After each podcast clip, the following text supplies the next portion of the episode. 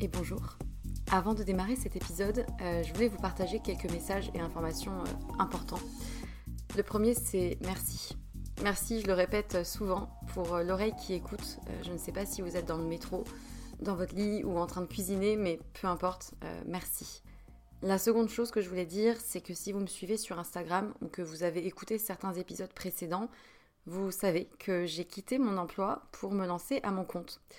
Euh, non pas par opposition au monde salarié, hein, mais euh, plutôt par besoin viscéral d'oser réaliser ce qui était devenu euh, une évidence, et plus précisément deux activités, avec pour fil rouge les mots. les mots qui racontent des histoires et qui sèment des idées et impacteront au moins une personne, j'espère. D'une part en tant que consultante en communication et stratégie de contenu, et rédactrice SEO, du coup, mention spéciale pour les sujets autour de la santé, de la psychologie, de la nutrition et de la sexualité. Euh, et ensuite les mots pour aider d'autres personnes à rayonner euh, par des suivis personnalisés réunissant mes connaissances en psychologie et en trauma, le tout infusé par une approche globale mêlant énergétique, tantra, polarité féminine et masculine, blocage émotionnel et outils somatiques sur lesquels je me forme depuis quelques temps. Et en vue de cette activité-là, j'ai créé un compte Instagram dédié et un nouveau podcast, Les mots c'est bien beau, aux côtés de Pierre Kessial. Et je serai infiniment reconnaissante si vous prenez deux minutes de votre temps pour répondre à un court sondage euh, qui m'aidera justement à m'aligner aux besoins et challenges d'un maximum de personnes et qui vous concerne peut-être dans votre vie personnelle pour proposer justement euh, des accompagnements réellement efficaces. Donc euh, vous avez les liens de l'autre compte Instagram et du sondage dans la description de l'émission. Donc merci infiniment si vous prenez ces deux petites minutes pour, pour y répondre. Et pour terminer ce message, j'aimerais juste euh, vous dire une phrase qui, euh, qui réunit un peu tout, toute l'idée et tout ce qui m'anime. Euh, raconter une histoire, c'est surtout raconter celle de quelqu'un qui a besoin de l'entendre et qui sera galvanisé par l'énergie perçue à travers ces mots-là. Voilà, je crois que c'est un, bon résumé du fil rouge de ce vers quoi je vais et ce qui m'anime. C'est tout pour moi et du coup, bonne écoute.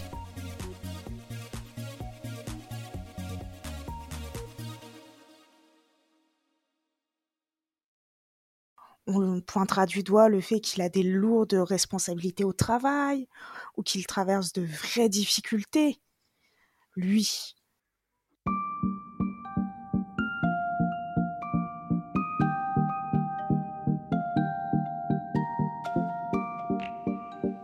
Bonjour et bienvenue sur Sois sage et parle fort, le podcast pour oser, changer, ne plus se conformer, se cultiver, rire, parfois pleurer débattre de sujets et anecdotes variés. Je suis Marie et j'ai décidé d'arrêter d'être sage et de parler fort de tous les sujets qui peuvent intéresser. Je te retrouve aujourd'hui pour la deuxième partie de l'épisode avec Anna concernant le rapport avec l'alcool et l'alcoolisme. Si tu n'as pas écouté la première partie, je te conseille de le faire quand même, ce sera plus simple pour comprendre ce que nous allons dire dans cet épisode. Et je te souhaite bien sûr une excellente écoute on pointera du doigt le fait qu'il a des lourdes responsabilités au travail ou qu'il traverse de vraies difficultés. Lui, celle des femmes étant constamment minimisée. Il suffit de voir à quel point on continue à vouloir euh, minorer l'impact de la charge domestique qui pèse majoritairement sur elle. Ce que fait une femme, c'est pas sérieux, c'est pas grave. Ces problèmes ne méritent pas qu'elle ait besoin d'un tel exutoire en fait aux yeux des autres. Donc finalement, quand elle va jusqu'à être ivre et être alcoolique, elle a quelque part euh, voulu dépasser les bornes et elle s'est faite euh, prendre à son propre piège et puis c'est bien fait pour... Enfin, c'est un peu exagéré de dire c'est bien fait pour elle, mais en tout cas, elle est prise en pitié. C'est ça, c'est elle se prend pour quelque chose qu'elle n'est pas. Ouais. Il y a vraiment cette idée-là. Et puis, il y a aussi le fait que quand on boit, euh, on va être souvent, on va parler fort, on va se faire remarquer, on va être très confiant. Mmh. Et c'est pas quelque chose qu'on apprécie chez les femmes. Disons que c'est quelque chose qui euh, est moins courant et qui est encore euh, pas toujours bien reçu, je pense.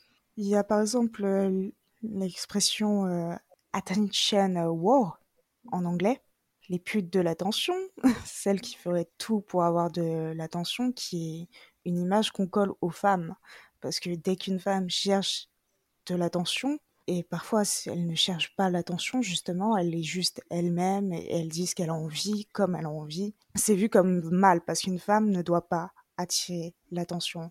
Une femme, ça ne doit pas prendre l'espace, en fait. C'est intéressant, je ne connaissais pas cette expression, mais c'est très parlant, euh, les putes de l'attention. Après, à l'heure actuelle, j'ai l'impression, je ne sais pas si j'ai la vérité absolue, mais en tout cas, j'ai l'impression que beaucoup de personnes ont un rapport un peu malsain avec l'alcool sans se l'avouer et sans même s'en rendre compte. Est-ce que tu penses qu'il pourrait y avoir un rapport sain avec l'alcool? Parce que quelque part, le fait même de consommer une substance qui a des effets sur nos perceptions et qui a pour but bah, la détente et le plaisir, quelque part, c'est déjà en soi un peu problématique, non? Je pense pas que la substance en elle-même soit un problème ou le fait de consommer une substance euh, dans ce but, la comomie par exemple, a un effet de détente et de plaisir. je pense qu'on est d'accord pour dire que c'est pas grave de boire une camomille. Le sucre aussi va nous rendre plus excités, la caféine. Il y a beaucoup de substances qui vont avoir un effet sur, euh, sur nous, sur comment on va percevoir les choses, comment on va se sentir. Donc je, je pense pas que c'est quelque chose de problématique en soi, mais ça doit rester ponctuel. Ça doit rester quelque chose qu'on fait de temps en temps pour le plaisir, parce que ce soir on en a envie, mais ça doit pas être une béquille à laquelle on s'accroche. Ça doit rester un simple coup de pouce, pas pallier à un véritable travail sur soi-même et la recherche de solutions à long terme. Je pense comme on s'autoriserait un carré de chocolat de temps en temps, on pourrait s'autoriser un verre de temps en temps, mais ça devrait être un bonus, quelque chose de dispensable, pas quelque chose dont on ne peut pas se passer, ce qui est souvent le cas. C'est vu comme un indispensable pour passer une bonne soirée, alors que ce devrait juste être un bonus ah donc ce serait ça, la, limite entre le rapport sain et malsain, ça serait euh, à quel moment c'est un petit plus et à quel moment, en fait, j'en ai besoin, encore une fois. Il y a beaucoup de gens, je pense, qui ont l'impression de le prendre comme un petit plus, mais quand les petits plus sont trop fréquents, c'est plus des petits plus, en fait. Donc euh, euh, je pense qu'il faut être capable de s'interroger soi-même sur ce rapport qu'on a avec l'alcool, en fait, parce que ça reste d'actualité quand on voit les dégâts que ça cause au niveau des maladies, au niveau des accidents de la route. Je pense que c'est quand même quelque chose sur lequel on doit s'interroger après, peut-être que certaines personnes diront oui, ben peut-être que j'ai un problème avec l'alcool et tant pis, tant mieux.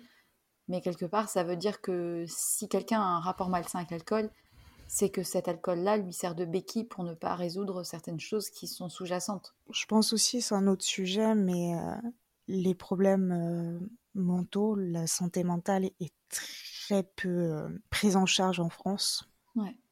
Euh, ce n'est pas étonnant que la plupart des gens se tournent plutôt vers des substances que vers un psy. Déjà, il y a un problème de prise en charge, d'accès aux soins, mais en plus de ça, il y a une question de préjugés, c'est-à-dire que la santé mentale n'est pas admise, n'est pas acceptée, n'est pas bien reçue, alors que c'est quand même fou, quelque part, euh, d'avoir euh, plus le réflexe de dire je vais chez mon médecin que de dire je vais chez mon psy. Pour moi, prendre soin de sa santé mentale est au moins autant important que prendre soin de sa santé physique. Or, euh, ben, c'est pas le cas encore aujourd'hui et, c'est aussi pour ça que j'en parle beaucoup sur le podcast de la santé mentale parce que je pense que plus on en parle de manière normale, plus ça deviendra un sujet qu'on peut aborder au quotidien en fait. Oui, effectivement, autant on pourra dire à ses collègues euh, Ah, je suis en congé, j'ai eu la gastro, autant on pourra pas dire à son collègue ou difficilement Ah, je suis en congé, j'ai fait un burn-out c'est encore très très tabou et très mal accepté. Euh, on va considérer que les personnes qui voient un psy sont faibles ou ont de très graves problèmes psychologiques, des pathologies mentales très lourdes. Alors que je pense que la plupart des gens dans notre société auraient besoin d'un soutien psychologique. Je me suis déjà fait la réflexion aussi de, des soirées où en fait il y a toujours de l'alcool quelque part, euh, ça serait presque bizarre si tu arrivais à une soirée et qu'on te proposait d'office des softs et que ben, la présence d'alcool serait vraiment l'exception. Genre, oui, oui, aujourd'hui, on a une bouteille de vin euh, pour ceux vraiment qui veulent. Enfin, ça serait presque l'inverse de ce qu'il y a actuellement, mais enfin, on a vraiment intégré que la fête était forcément alcoolisée et que l'inverse, était forcément euh, triste, quoi. Et moi, souvent, quand on me demande ce que je veux boire et que je dis bah, de l'eau ou un jus de citron ou autre, ah bon, tu bois pas? Comme s'il y avait forcément une cause, tu sais, pour que je ne boive pas. Enfin. Oui, c'est vraiment considéré comme euh, la norme. Surtout, il y a vraiment une culture très présente en France de l'alcool euh, social. La fête, c'est l'alcool. Et donc, euh, s'il n'y a pas d'alcool, on va s'ennuyer. J'ai déjà vu des gens paniquer parce que ah, on fait une soirée mais on n'a pas d'alcool, comment on va s'amuser? Je sais pas, discuter. Genre être amis quoi, tout simplement. Vous pouvez faire un karaoké, vous pouvez faire plein de choses sans, sans avoir bu, mais il y a beaucoup de gens qui vont totalement paniquer à l'idée de passer une soirée sans alcool. Ouais. Oui, qui vont se dire ah, on va s'amuser, on va s'ennuyer, ça va être chiant, j'ai pas envie d'y aller. C'est surtout chez les jeunes, je pense. Oui, oui, plus chez les jeunes, mais ça reste quand même assez présent chez les adultes. Souvent, il va y avoir du vin à table. On a beaucoup la culture du vin en France aussi. Je pense que c'est dans la culture, mais ce qu'on en fait de la culture n'est pas forcément positif. Enfin, je veux dire, les, les jeunes qui s'alcoolisent de manière excessive dans les soirées, c'est rarement avec un petit Bourgogne ou un bon Bordeaux, tu vois, je pense. En général, c'est plutôt des alcools très forts parce que le but, et il est vraiment là, il est vraiment d'aller le plus vite possible à l'état d'ivresse. Et j'aimerais te poser une question. J'ai déjà abordé ce sujet sur le podcast, à savoir les troubles du comportement alimentaire. J'ai déjà abordé beaucoup de sujets qui tournent autour de la santé mentale, mais particulièrement ça parce que c'est quelque chose qui me concerne. Dans les TCA, c'est une addiction qui n'est pas forcément avec une substance, parce que par exemple dans le cas de l'anorexie, c'est une addiction sans substance. Dans le cas de la boulimie, c'est plutôt de l'addiction avec substance, encore que c'est plutôt un comportement plus qu'une substance en elle-même. Est-ce que tu arrives à faire un lien entre les TCA, donc les troubles du comportement alimentaire, et l'addiction à l'alcool Je pense que oui, tout simplement parce que c'est un comportement compulsif. Et c'est la compulsion qui fait l'addiction en fait. C'est pour ça que ça peut être avec ou sans substance, parce que ce n'est pas la substance euh, le problème, c'est le comportement compulsif.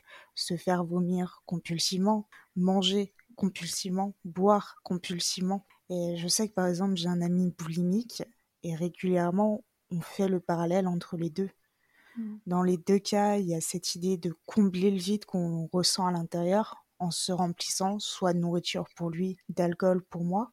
Mais il y a aussi, euh, paradoxalement, l'idée de contrôle qui peut résonner avec l'anorexie ou n'importe quel comportement de ce genre. Je décide quand je bois, je décide quand je lâche le contrôle, donc je suis en contrôle.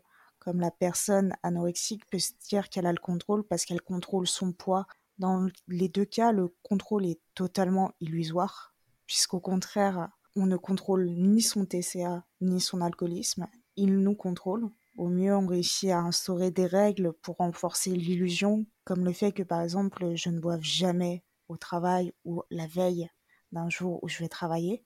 C'est un contrôle qui est illusoire.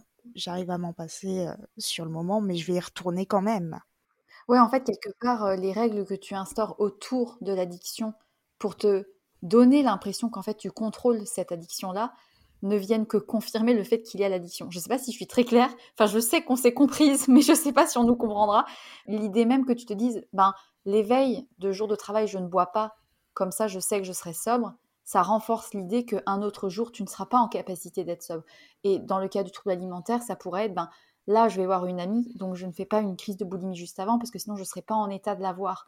C'est aussi s'instaurer une règle qui ne fait que conforter le fait qu'il y a un problème. Bah, à partir du moment où on établit des règles, c'est que ça fait partie de notre quotidien en fait. C'est le côté rituel, acte répété, comportement qui donne l'impression de contrôler quand on ne contrôle en fait plus rien et qu'un comportement ou qu'une substance vient pallier à quelque chose de bien plus profond. Ouais. Et c'est vraiment, il y a beaucoup de mécanismes qui sont communs dans toutes les formes de compulsion. Les détails vont changer, les actes, les rituels, mais dans le fond, c'est vraiment la même chose. Et euh, quand tu parviens à arrêter l'alcool ou si tu as déjà essayé de te sevrer durant plusieurs semaines ou plusieurs mois, euh, est-ce que ça t'a apporté des choses ou est-ce qu'au contraire, quand tu arrêtes de boire, est-ce que ça t'empêche justement certaines choses? Ça m'a empêché euh, beaucoup de choses. C'est simple, à chaque fois que j'ai vraiment arrêté sur le long terme, j'ai terminé en arrêt de travail parce que j'avais euh, toutes mes angoisses qui ressurgissaient et que je n'arrivais pas à gérer, énormément de stress et souvent je n'avais pas de soutien psychologique approprié. Donc, euh, à chaque fois, ce qui me paraissait le plus simple encore, c'était de continuer à boire. Donc, je reprenais. en fait, c'était beaucoup trop générateur d'angoisse le fait d'arrêter. Et peut-être qu'à ce moment-là, tu n'as pas été entouré psychologiquement pour pouvoir justement aborder cet arrêt différemment Je ne sais pas. J'ai préféré prendre justement le problème à l'envers et tout d'abord m'occuper de ma santé mentale, trouver un bon soutien psychologique. J'ai aussi beaucoup travaillé de mon côté. Là, depuis plusieurs mois, j'ai une excellente psychopraticienne et justement, ma consommation a énormément baissé et je n'ai pas les effets secondaires, on va dire, que j'avais lors des précédentes fois où j'ai arrêté. Mais je pense que c'est hyper intéressant parce que on peut pas se sevrer et puis se contenter de ça. Je pense qu'il y a un suivi vraiment indispensable et c'est beaucoup plus démocratisé, je pense dans d'autres pays de se faire aider pour son alcoolisme ou pour son addiction. Enfin, je vois qu'il y a des pays où euh, finalement, euh, tu vois, par exemple aux États-Unis, les gens qui euh, arrêtent de boire ou qui arrêtent de consommer vont avoir des jetons ou des bracelets pour signifier depuis combien de temps ils ont arrêté, etc. En France, c'est, ça reste tabou. Je pense qu'effectivement, comme tu le dis très bien, l'accompagnement psy est indispensable si on veut arriver à faire changer le comportement. Donc c'est peut-être pas si surprenant que ça que ça mette euh, du temps aussi. Oui, je pense que comme euh, tous les comportements compulsifs, euh, il y a une base, un malaise quelque part. On ne le fait pas par hasard, c'est pas juste parce que ça, ça nous fait du bien. Si on a besoin que ça nous fasse du bien, c'est qu'il y a quelque chose qui ne va pas. Mmh. Et souvent, c'est psychologique. Concernant les problèmes sous-jacents, tu en as un petit peu parlé, tu as eu un rapport compliqué avec ta famille. Euh, du coup, quel genre d'enfant étais-tu et quelle femme es-tu devenue au regard de tout ce contexte, peut-être qui était un peu particulier, dont tu peux nous parler si tu en as envie, et qui est peut-être euh, pas pour rien dans cette addiction que tu as développée? En tant qu'enfant, j'étais très calme. Littéralement, je vivais dans les livres. J'ai commencé à apprendre à lire seule tellement ça m'attirait. très vite, j'ai commencé à inventer des histoires, à les raconter, à les écrire. Je jouais beaucoup aux jeux vidéo. J'étais dans un monde très imaginaire. À l'école, je m'intégrais mal. On m'a souvent dit que j'étais autiste ou garçon manqué. Et ce n'était jamais dit gentiment. Personnellement, tout ce que je désirais, c'était être seule. Chez moi, ça a été très compliqué parce que j'ai grandi avec une mère perverse narcissique qui a été euh, diagnostiquée par euh, trois psys l'ayant rencontrée, ayant un peu euh, discuté avec elle. Donc il n'y a pas vraiment de doute. Très jeune, j'ai compris que son comportement n'était pas normal. Elle avait vraiment une emprise très forte sur les deux autres membres de ma famille, à toujours faire des caprices et vouloir qu'ils s'y plient.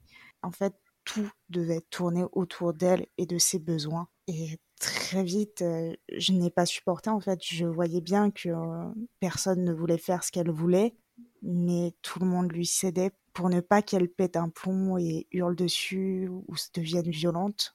Et j'ai pris euh, la décision d'être très jeune, hein, moins de 5 ans, que je dirais non. Donc euh, j'y allais, je disais non, parce que je savais que les autres membres de ma famille ne voulaient pas. Souvent je n'arrivais pas, mais plusieurs fois j'ai réussi à avoir gain de cause et faire en sorte qu'on ne fasse pas ce qu'elle voulait et que chacun ait un peu plus de liberté. Mais ça a été euh, très mal perçu par ma famille j'ai été perçue comme euh, celle qui crée des problèmes, qui n'aime pas sa mère, qui lui refuse euh, ce qui la rendrait heureuse. On me disait souvent que je n'avais pas de cœur, que j'étais un monstre.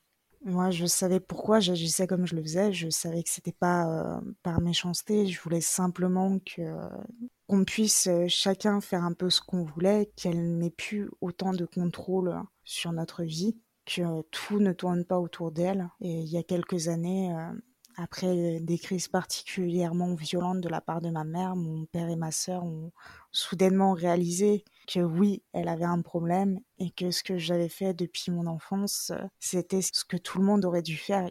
Elle avait besoin qu'on lui mette des limites. Tu as quelque part servi d'enfant euh, guérisseur de la famille, j'ai envie de dire, et malheureusement, en, ayant ce rôle-là de t'opposer, tu as aussi euh, payé euh, les pots cassés, on va dire, de ce que le reste de la famille ne voulait pas voir. Quoi. Oui, bah, justement, les mêmes si euh, m'ont dit très rapidement que j'étais la mère dans ma famille. Par contre, à côté de ces moments-là où j'étais dans une position où je défendais, euh, j'étais une enfant euh, qui faisait tout le temps des blagues, j'arrivais avec des anecdotes, des théories farfelues sur des tas de sujets. j'étais vraiment une enfant très joyeuse en dehors de ça. J'avais toujours plein de choses à raconter, plein de choses. C'est assez paradoxal, on voit beaucoup sourire sur les photos. Il y a beaucoup d'anecdotes, j'ai fait des blagues, où j'ai fait rire tout le monde, et... mais à côté, euh, il y avait toute cette violence. C'est aussi ça qui a fait qui tu es aujourd'hui. Oui, quand je vois l'enfant que j'étais, je vois clairement l'adulte que je suis devenue, je suis toujours quelqu'un de très solitaire et calme en général. Je lis beaucoup moins parce que maintenant je préfère écrire et donc euh, j'écris beaucoup plus qu'à l'époque.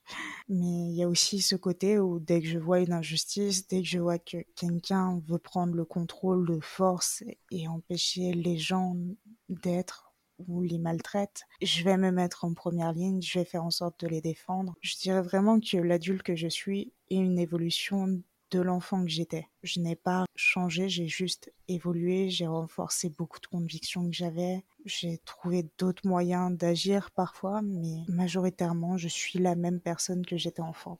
Et euh, si tu avais un message à transmettre ici ou aux personnes qui nous écoutent, qu'est-ce que tu aurais envie de dire? Je pense que j'aimerais transmettre ici, c'est que déjà l'alcoolisme, ça a différents visages. Dans mon cas, euh, mon entourage a, minimisé le problème pendant des années et même encore aujourd'hui ont beaucoup de mal à le prendre au sérieux parce que je ne corresponds pas au cliché de l'alcoolique. Je suis propriétaire par exemple depuis des années, je gère mes responsabilités euh, parfaitement. Au travail, ça fait sept ans que j'ai le même travail, donc euh, je suis extrêmement stable ce qu'on n'imagine pas du tout dans l'alcoolique. On va se dire directement, l'alcoolique, il ne peut pas être stable. L'alcoolique, il détruit tout ce qu'il touche. Il ne peut pas être responsable. Je suis alcoolique et je suis responsable. C'est deux choses qui sont totalement différentes. C'est pas parce que mon alcoolisme n'a pas encore détruit ma vie que je ne suis pas alcoolique. J'espère que tu enlèves le encore, hein, parce qu'il n'a pas détruit ta vie, il ne la détruira pas. Non, non, non. C'est ce que je vais essayer de faire, mais j'ose espérer, oui. T'as le droit. Mais plus généralement, la douleur, ça ne se voit pas. L'alcoolisme ne se voit pas, la dépression ne se voit pas, la souffrance ne se voit pas. Je sais qu'il y a énormément de personnes qui m'admirent pour plein de choses euh, que je fais au quotidien. On me considère vraiment comme quelqu'un de très fort, très responsable, limite sans faille en fait. Dès qu'il y a un problème, on va se tourner vers moi, je vais être l'épaule sur laquelle on pleure, celle qui défend. Et justement, l'une des raisons qui m'ont poussé à boire, c'est parce que je n'avais personne vers qui me tourner à cause de ça. On m'idéalisait tellement qu'il était impensable pour les autres que je puisse avoir besoin d'aide. Alors je buvais tout simplement parce que la bouteille ne demandait pas de justification, ne me répondait pas ça va aller, t'es forte. Et je pense aussi que l'alcoolisme est très répandu en France. Alors j'aimerais vraiment transmettre ce message. Le problème commence à l'instant où on n'envisage plus l'amusement sans alcool.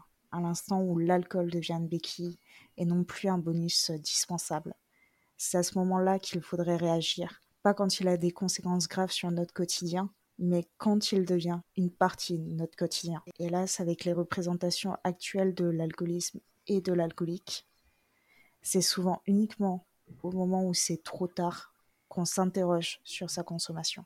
Je trouve ça très très intéressant ce que tu dis euh, de se poser la question déjà dès que on sent qu'il y a quelque chose qui a été franchi de pas attendre que ça dégringole parce que ça peut aller vite et malheureusement c'est toujours plus difficile ensuite de se faire aider quand euh, le trouble est déjà là, enfin l'addiction est déjà là. En tout cas, je te remercie euh, vraiment infiniment pour tes propos. Je trouve très intéressant ton parcours et, j'aimerais en apprendre encore plus sur toi, mais mais on peut pas aller non plus dans les détails forcément. Mais en tout cas, je te remercie beaucoup.